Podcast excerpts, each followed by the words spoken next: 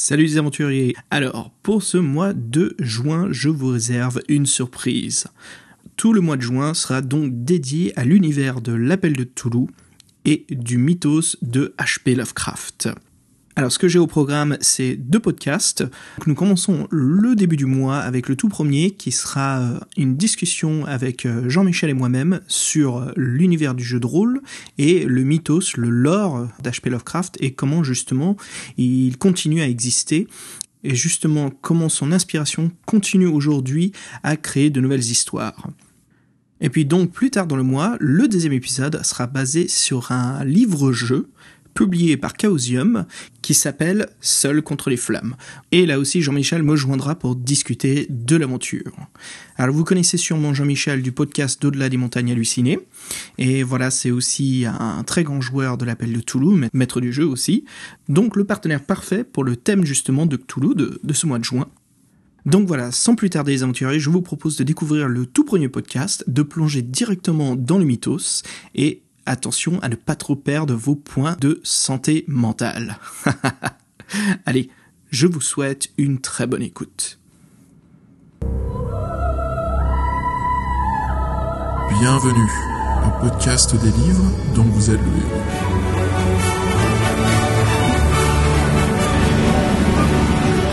Épisode 21. L'univers du jeu de rôle l'appelle tout.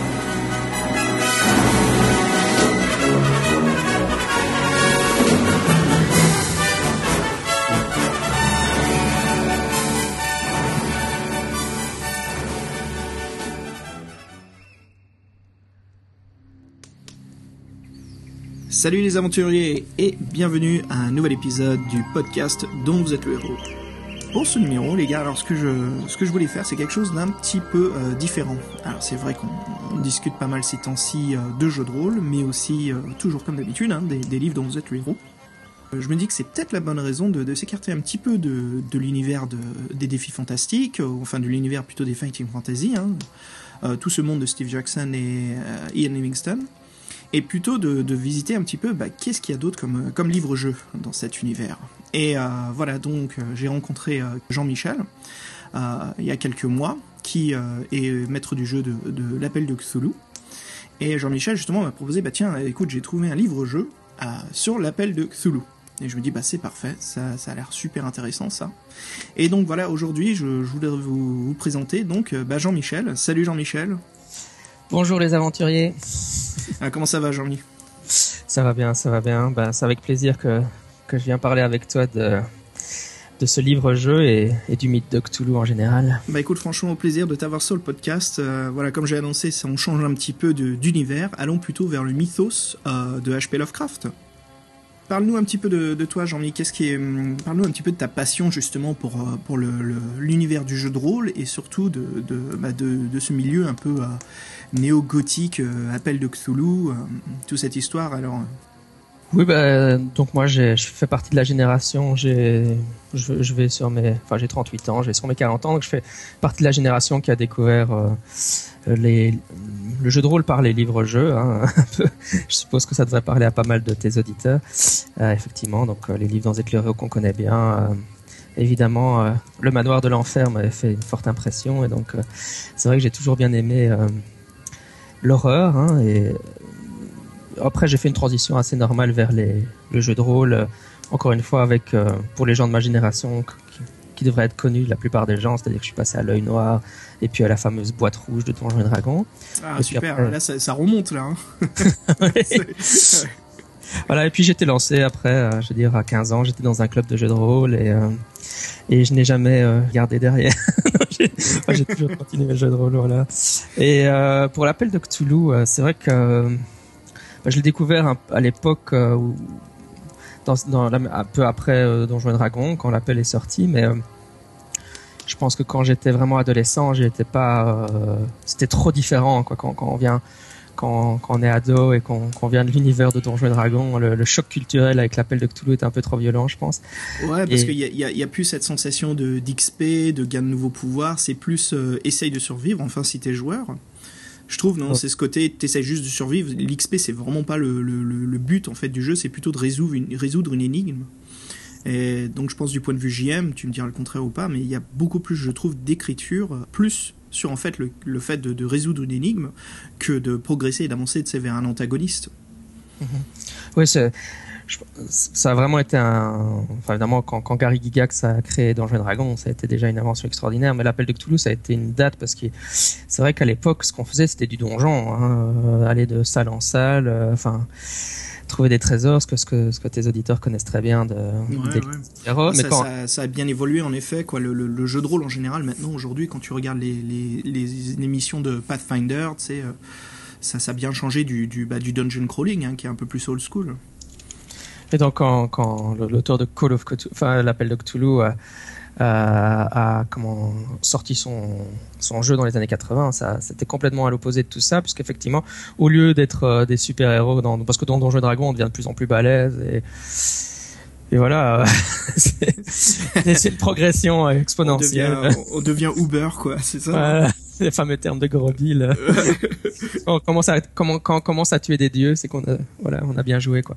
Euh, mais euh, évidemment l'appel de Cthulhu, au contraire, les les les, les, personnages se, comment dire se détériorent au fur et à mesure du temps, soit au niveau de la santé mentale, soit au niveau bah, des points de vie, mais en tout cas il y a surtout la spirale de la santé mentale qui était la grande innovation, c'est-à-dire que plus on joue, plus son personnage se détériore. Ouais, on peut pas, c'est quasiment impossible en tant que joueur de garder un héros très longtemps sur plusieurs campagnes. Hein. C'est assez difficile parce que bien sûr, le plus euh, on, est intrigué via les, euh, les, Elder Gods, donc les dieux anciens de l'univers de Toulouse, le plus on, se fascine, mais voilà, il y a ce, côté où c'est une descente, c'est une spirale infernale où tu collectes de plus en plus d'informations sur ces entités-là, mais tu deviens de plus en plus fou et incontrôlable.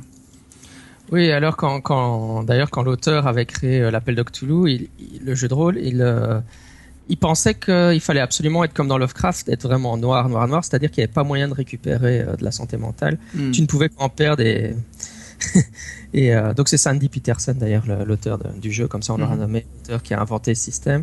Et alors euh, son éditeur à l'époque lui a dit non tu, tu peux pas faire ça, écoute, faut quand même il faut quand même que tu donnes un minimum. Et donc il y a des règles. Normalement tu peux récupérer un peu, voilà si tu arrives à triompher d'une créature, ouais, dans, dans tu récupères un, un chouïa, mais c'est jamais suffisant pour non, c'est ça, c'est septième édition, je crois qu'il y avait les règles du euh, de l'hôpital psychiatrique où tu pouvais récupérer, mais tu sais, c'est tellement, ça te met hors jeu, quoi, ça met ton personnage vraiment hors jeu. Alors, la stratégie en tant que joueur, c'est de jouer avec un personnage intermédiaire, le temps que quelques mois passent pour que tu récupères ton personnage, et ça veut pas dire qu'il sera euh, à 100% euh, nickel, quoi, le côté psychologique. Voilà, voilà. Donc c'était vraiment, c'est vrai que c'était. Et donc pour pour continuer mon histoire, ben voilà, quand j'étais adolescent, j'ai lu ça et il y a une partie de moi qui savait que c'était prodigieusement génial, mais l'autre qui, j'étais pas prêt quoi. Et c'est vrai que bon, j'ai joué à pas mal de jeux au fil des années et puis à, à 30 ans, je me suis dit allez, je vais me pas prêt, ah, tu veux dire sur euh, sur l'univers, l'ambiance, l'écriture en tant que maître du jeu? Euh, non, mais vraiment sur la maîtriser le jeu, quoi. Hein, hmm. être de jeu.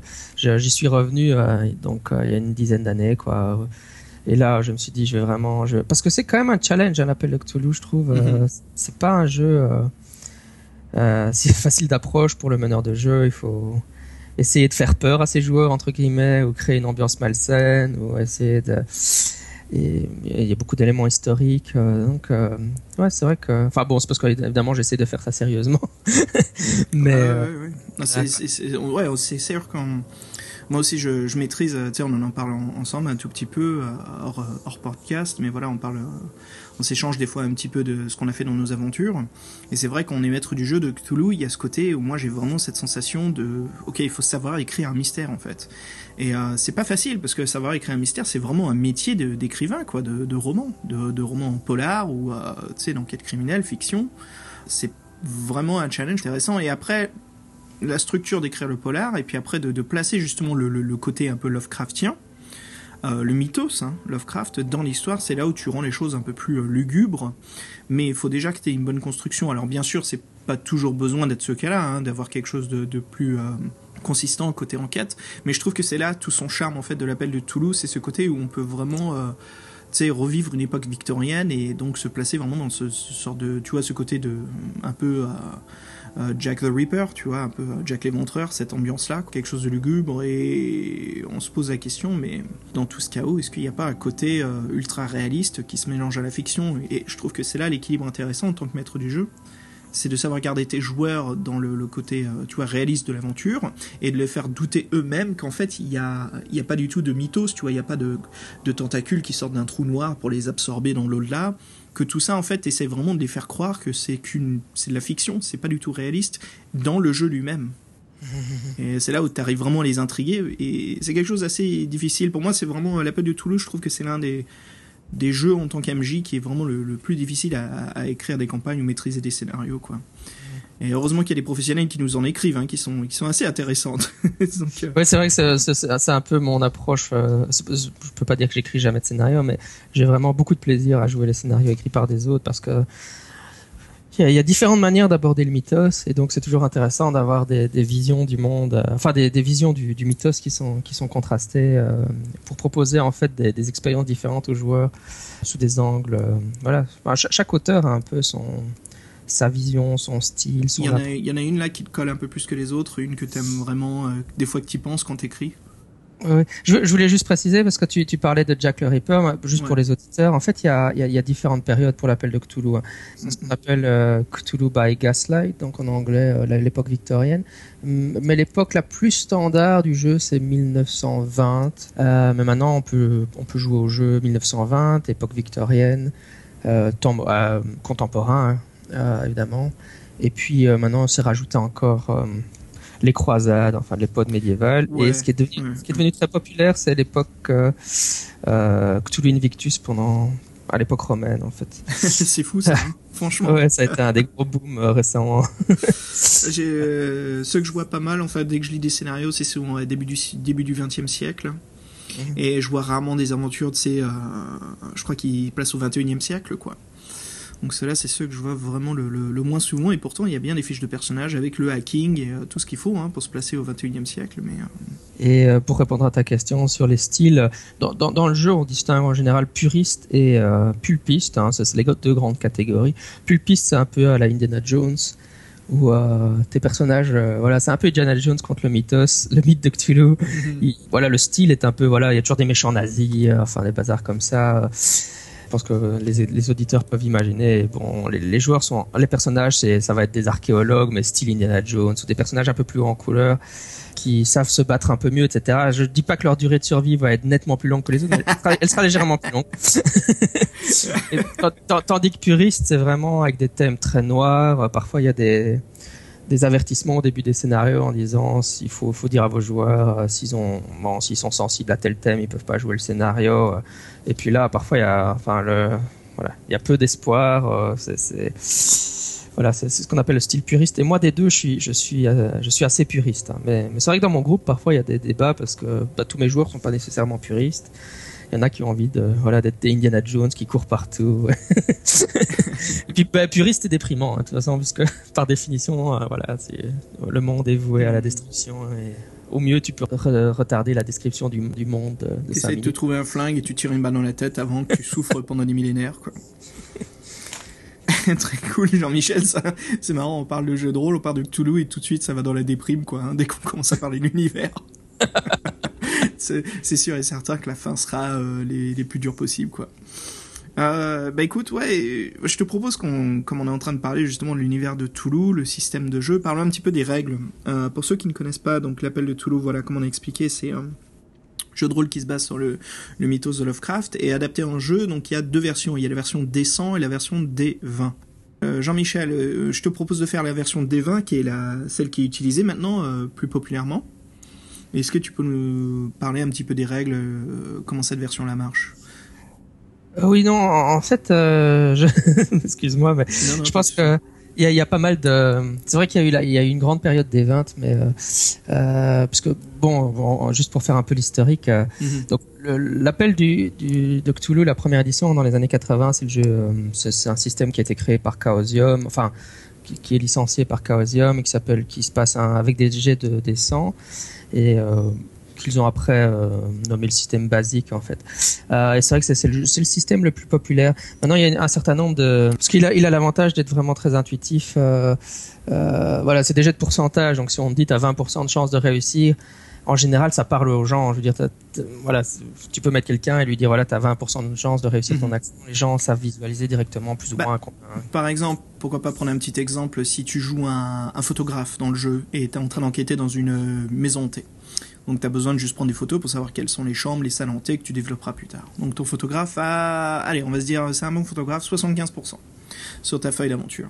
Ce qui veut dire que voilà, donc avec euh, deux dés de 10, dont un qui est les dizaines, l'autre les unités, pour réussir ce jet, il faut réaliser en dessous de 75 avec donc ces 2 dés qui égale un dé de 100. Bien sûr, vous avez beaucoup plus de chances le plus haut votre pourcentage est. Donc voilà comment fonctionnent les, règles un peu pour, euh, pour balancer justement vos actions, vos skills, quoi, vos compétences.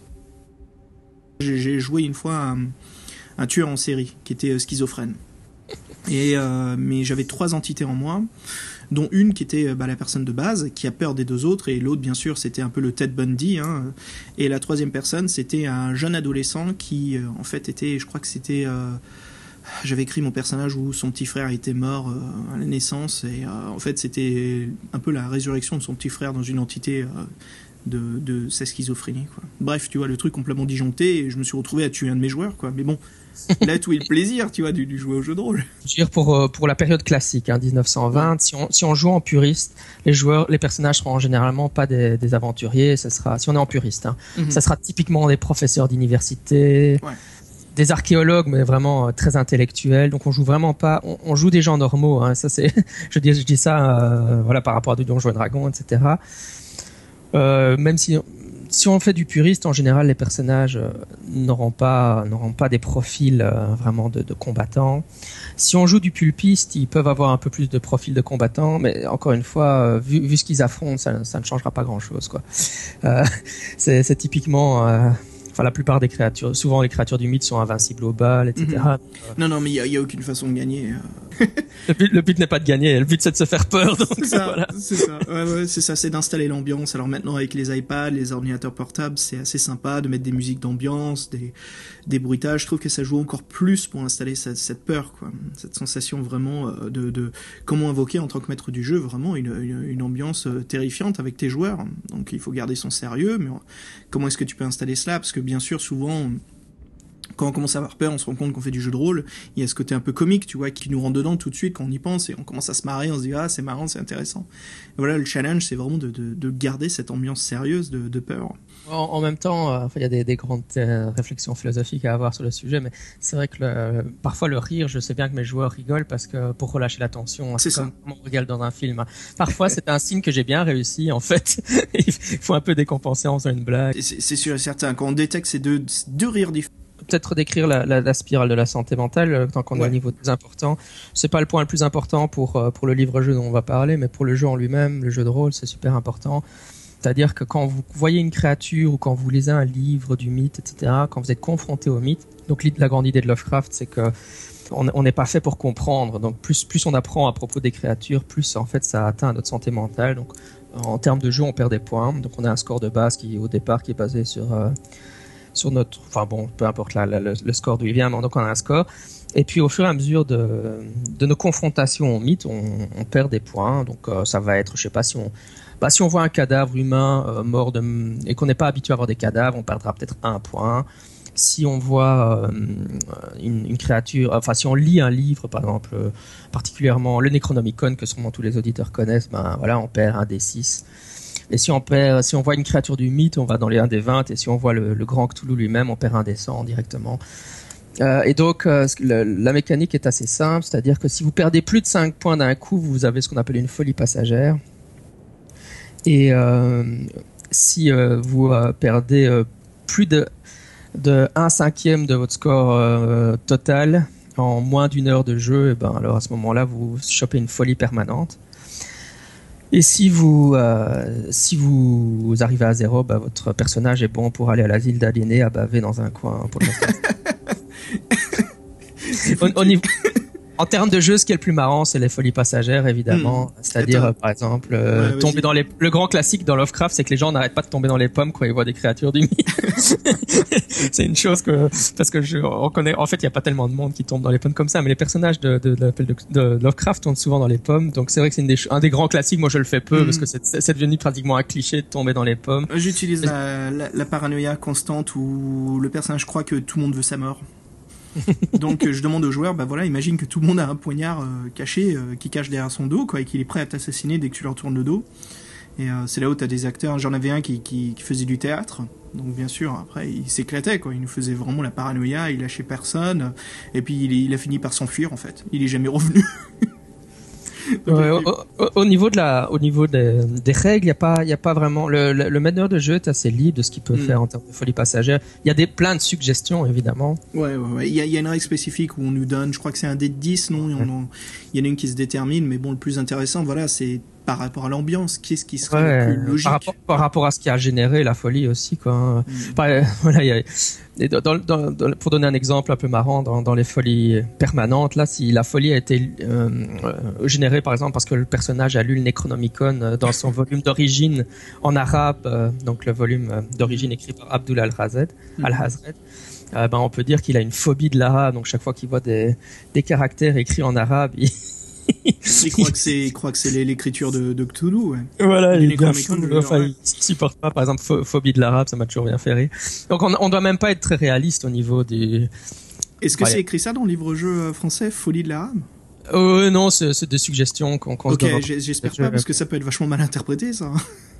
Oui, oui, oui, je parlais de la folie de la langue arabe, oui, évidemment. oui, oui, bien sûr, bien sûr. Mais bon, j'imagine le mec qui joue pas du tout au jeu de rôle, qui tombe sur cette page-là, euh, il va se dire, mais qu'est-ce que c'est que ce livre? C'est quoi ce livre complètement fasciste c'est vrai que j'avais pas pensé. Mais non, pas Euh, du tout, c'est hors contexte, c'est hors contexte, c'est par rapport au Necronomicon. euh. Je pense que ça vient, ça vient, ça vient du contexte américain et ils ont pas, ils ont pas Voilà, les voilà, voilà. Ouais, ouais, ouais. problèmes. Désolé, j'aurais dû réfléchir à Non, non, non, mais on- on- je je pense que nos éditeurs savent bien de, de, de dont quoi tu parlais, bien sûr, mais fallait que je l'évoque, je trouve ça vachement intéressant quand t'as le livre qui, qui est complètement inconscient, quoi, qui se rend pas compte de ce qu'ils ce qu'ils écrivent, des fois les écrivains, qui, qui peut être pris hors contexte. Parce que là, après, euh, t'as toutes les chaînes médiatiques qui vont en profiter tout de suite pour faire du faux journalisme, tu vois. Ouais, mais on a connu ça avec la, tous les, tous les délires autour de Donjons et Dragons. Oh années- mon dieu, Ah. à la fin des années 70, ouais, ouais, ouais, ouais. Ça, Avant, avant d'attaquer le livre-jeu, on, on parlera un peu de l'univers en lui-même parce qu'on a finalement parlé beaucoup du, du jeu, mais bien sûr, ouais. Bah pour les gens qui ne connaissent pas du tout, euh, c'est quoi euh, le grand bah, Euh, Non, non, tout à fait, tout à fait, bien sûr. Avant qu'on saute dans, dans le livre, parlons justement un petit peu de, de, de cet univers fictif de Lovecraft. Alors Jean-Michel, euh, aurais-tu le plaisir justement de lui parler un petit peu du, du, du mythos de Ouais, la, grande idée euh, de, Lovecraft, hein, donc euh, Howard Philip Lovecraft, euh, c'est qu'il a en fait, il, a écrit toutes sortes de romans, de nouvelles, etc. Mais il a écrit une nouvelle qui s'appelle donc L'Appel de Cthulhu, qui est pas très longue. Mais euh, l'intérêt de cette nouvelle, c'est que finalement, dans cette nouvelle, il, explique une vision du monde hein, à travers cette nouvelle et qui est en fait celle qui est devenue par la suite le mythe de Cthulhu. Donc, euh, cette vision du monde, c'est que à, l'insu de, la, plupart des gens, euh, il existerait euh, des, entités euh, extraterrestres qui seraient arrivées sur Terre avant même que l'aube de l'humanité ne soit née. Et ces créatures, qu'on appelle parfois des, grands anciens, enfin il y a toutes sortes de créatures, mais ces créatures auraient, en fait, seraient tellement puissantes qu'elles seraient indifférentes à l'humanité. L'humanité, en fait, pour elles, c'est pour, ces créatures, c'est des fourmis, donc ces créatures ne sont, pas mauvaises. Elles, font ce qu'elles, ont envie de faire, mais elles, peuvent tuer des êtres humains parce que, bon, euh, si, on a, un nid de fourmis chez soi, on fait de la dérativisation. Enfin, on, va appeler quelqu'un pour s'en occuper, mais il n'y a, pas- cette notion que c'est, c'est pas du tout des créatures maléfiques. On n'est pas du tout dans un contexte judéo-chrétien comme, les romans d'horreur. C'est là que Lovecraft a vraiment innové, parce qu'avant, on était toujours avec des vampires, des, des fantômes, dans, dans le mythos catholique très très fort. Euh, le mythos Lovecraftien euh, sort vraiment de cette idée-là. Il dit euh, non, non, on est, on est en fait devant des créatures extraterrestres tellement puissantes que elles peuvent amener notre annihilation, donc elles peuvent détruire vraiment. D'ailleurs, c'est ce qui, est prédit hein, quand les étoiles seront alignées. euh, Cthulhu s'élèvera et puis ça sera la fin de l'humanité. Mais elles le font pas parce qu'elles sont méchantes, elles le font juste parce que parce qu'elles ont elles ont des, elles ont des choses à faire et puis on est voilà, on- elles nous marchent dessus en passant. Et un autre point important dans, le mythe de Cthulhu d'un point de vue philosophique, c'est que la présence de ces entités dans notre environnement fait que il y a des êtres humains qui sont mis à les à les vénérer. Dans, le jeu de rôle, on les appelle des cultistes, c'est le terme technique. Hein. Et, les cultistes, c'est des gens qui ont découvert l'existence de ces créatures, euh, souvent de, de, façon indirecte. Hein. Euh, bon, dans l'appel de Cthulhu, ce qui est expliqué, c'est qu'évidemment, Cthulhu est endormi euh, quelque part dans la mer et euh, il rêve et en fait les, cultistes en gros ils captent ses rêves mais c'est même pas quelque chose que, que Cthulhu enfin bon après là c'est un peu on peut spéculer mais que Cthulhu fait consciemment mais depuis l'aube de l'humanité les êtres humains ont un peu par, télépathie euh, c'est capté des rêves de Cthulhu et ce sont ces rêves qui ont donné naissance à des religions, donc non seulement évidemment les cultistes qui, qui vénèrent carrément, qui en fait ils, sont ils sont ils reçoivent bien les messages de Cthulhu, donc ils vénèrent directement Cthulhu. la transmission est bonne, mais quand la transmission est mauvaise ou bien parce que c'est ça c'est les, gens le savoir s'est dégradé au fil du temps, c'est ce qui a donné naissance à nos religions. Et donc nos religions en fait sont juste euh, notre incompréhension de, de la vérité ultime quoi. Et alors, comme je le disais aussi, l'univers de Lovecraft est extrêmement athée, euh, hyper matérialiste. Toutes les religions, en fait, c'est, une incompréhension de, ce à quoi on fait vraiment face, de ces entités auxquelles on fait vraiment face. Et alors, surtout, euh, le dernier point, c'est que si on, si on essaye de corréler toute l'information, donc si on, si on acquiert de l'information à propos de ces entités et qu'on essaye de la corréler, c'est tellement, euh, c'est mind blowing, mais un sens. je veux dire, c'est vraiment euh, notre, cerveau est incapable d'appréhender ça et ça, ne peut nous mener qu'à la folie, quoi. Donc ça, c'est les, grandes lignes euh, philosophico-théologiques de l'appel de Cthulhu. Et puis sinon, on peut juste dire euh, Cthulhu lui-même, c'est le personnage le plus connu dans le grand public, donc je pense que tout le monde a un peu une idée de. C'est pas forcément le dieu, il y a tout un panthéon, Nyarlathotep, Azathoth, Yog-Sothoth, le Bukomi-Shero, toute une toute une série d'entités. Euh, Cthulhu est le plus connu. Euh, bon, c'est les, pour les voir, euh, c'est la culture qui a fait ça comme ça. Ah le mainstream, bah, au point où on a carrément des, des peluches Cthulhu. Hein. Ouais, j'en ai une sur ma cheminée. voilà, ouais, ouais, à quel point, mais ouais, il y, en a bien d'autres. Hein, et comment il s'appelle le, le, lézard de roi euh, Yit. voilà. Et puis on a le, le, la valeur de, de rêve, Shrugnigorath, c'est ça? Shrugnigorath, ouais. Shrugnigorath. Ouais. Et puis il y a l'un des personnages qu'on ne nommera pas, parce que bien sûr il faut pas nommer son nom, mais c'est le, le roi en jaune. Astur, le roi en jaune. Oh, t'as osé dire son nom, même moi je n'ose pas le faire. et, et c'est vrai que ça c'est quelque chose à dire aussi aux, auditeurs qui, qui, découvrent un peu le mythe de Cthulhu, c'est que d'emblée Lovecraft a dit à tous ses copains, vous pouvez utiliser euh, utiliser euh, les créatures que j'utilise dans mes nouvelles. Euh, et moi, je fais de même. Donc, il a repris hein, de, certains noms, etc. D'ailleurs, le roi en jaune n'est pas de Lovecraft, mais de Chamblers. Donc, euh, euh il, il, retirait. Enfin, ils, ont créé. On peut dire que c'est le premier univers partagé qui a été créé, en fait. Et ce qui était formidable, c'est qu'évidemment, on était, c'était publié. Ils étaient la plupart publiés dans Weird Tales. Donc, la grande époque de Weird Tales, c'était Lovecraft.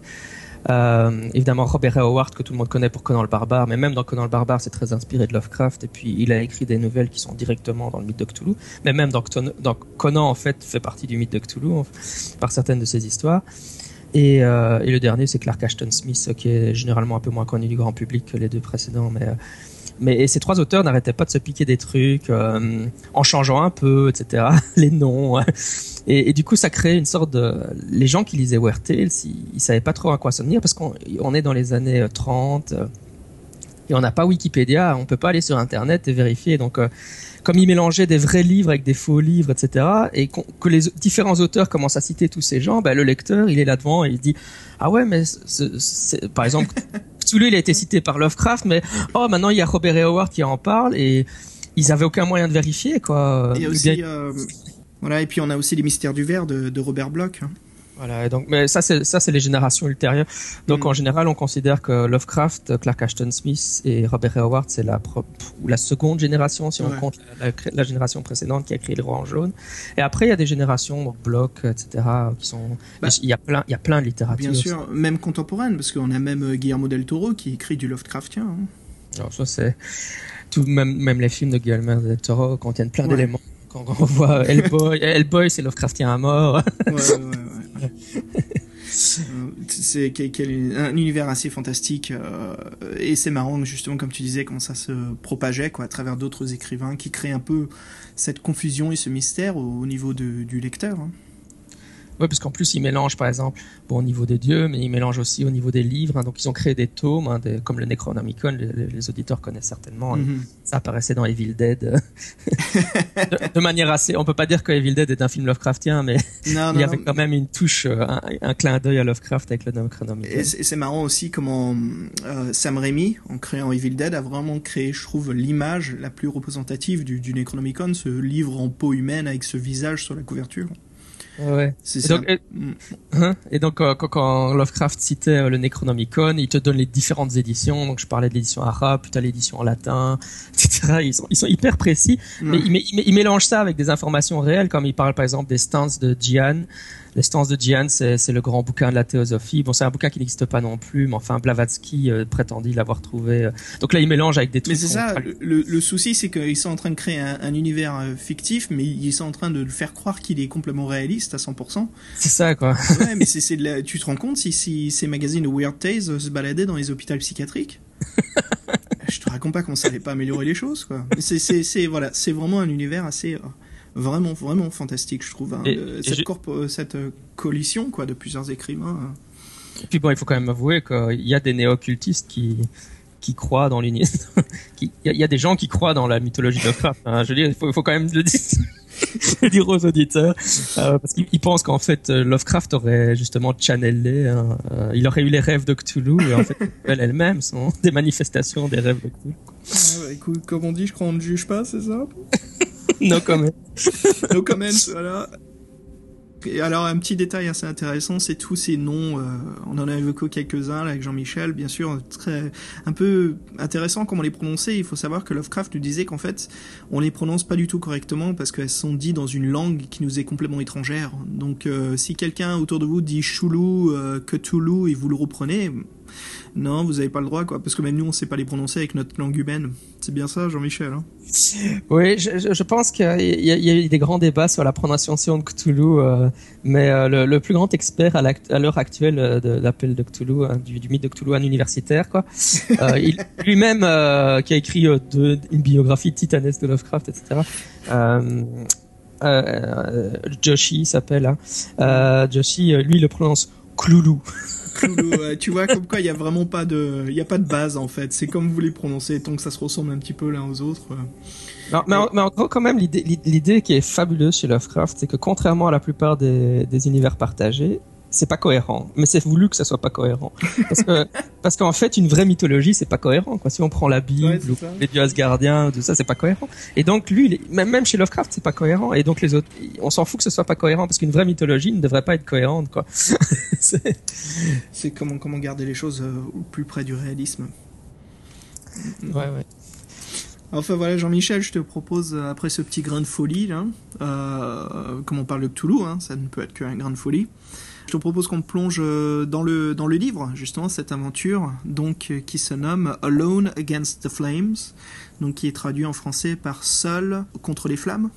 Ça me paraît une très bonne idée, plongeons dedans. Alors, plongeons dans, plongeons dans les flammes. Plongeons dans les... Oh merde, ça y est, ça commence quoi. Alors avant cela, euh, comme tu, tu, le sais sur le podcast dont vous êtes le héros, on aime bien partager un petit peu des, des musiques pour se mettre dans le bain, dans l'ambiance. Là, Jean-Michel, je te propose, je trouve que c'est un morceau assez sympa, qui est parfait, qui se mélange un peu à cet univers euh, euh, complètement euh, victorienne obscur. Donc, je te propose d'écouter le thème principal du, film d'horreur Phantasm. Alors, je sais pas si vous vous souvenez, Phantasm, c'était un peu ce grand géant avec une sphère métallique qui balançait, qui se collait à la tête des gens et qui vidait le sang qu'il y avait dans leur cerveau. C'est assez graphique, hein. donc je trouvais que c'était un morceau de musique parfait justement pour nous mettre dans le bain. Voilà Jean-Michel. Alors pour le prochain podcast, comme prévu, nous allons discuter euh, du livre Seul contre les flammes. Et je pense qu'on va bien s'amuser. Et à très bientôt. Au revoir les aventuriers. Et euh, passez une excellente soirée. Salut, salut. Ciao, ciao.